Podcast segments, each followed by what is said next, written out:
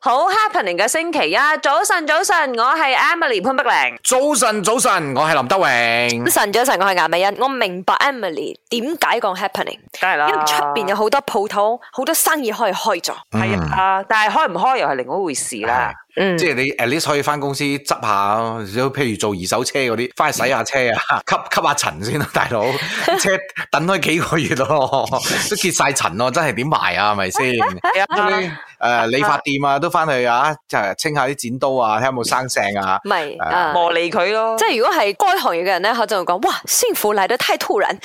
咩忽然嘅喎，哦即係佢係咯尋日咧忽然間話，哇！我俾你開啊啲服裝店咧，啊俾你入去，俾即係大家入去買衫。當然首先要必須要完成咗疫苗接種嘅顧客先至係開光顧啦吓。嗯但係佢就話只供剪髮，咁美容院唔係剪髮咁做咩咧？喂，唔係應該美容院話美容院嘅，我 OK 諗，同埋因為平啲咩啲都得嘛。啱啱因為啱。指甲彩繪嗰啲都得啊嘛。誒、又係嗰句啦，我相信業者其實都好想開，但係有冇客仔嚟係一回事，啱冇先？再加埋有冇客敢唔敢嚟，兼就算係個業者都擔心，因為我哋身邊都唔少呢啲行業嘅朋友噶嘛。係啊佢，哋都講哦，睇定啲先啦，因為佢哋都驚。咪咯，我覺得你至少等一個星期，咪等埋今日先啦。今日仲有好多變數嘅。嗯，你跟車太貼嘅話，你腰吞腰唔切，你知冇？嗯一陣佢哋捉你又話你有冇你有問題咯，係咪先？係咁啊，如果以我一個星斗市民嘅立場咧，就係、誒、嗯嗯即係如果肯開嗰啲朋友，咁佢哋就開，但係安全第一啦。咁但係我就肯定暫時都嗯唔會光顧噶啦。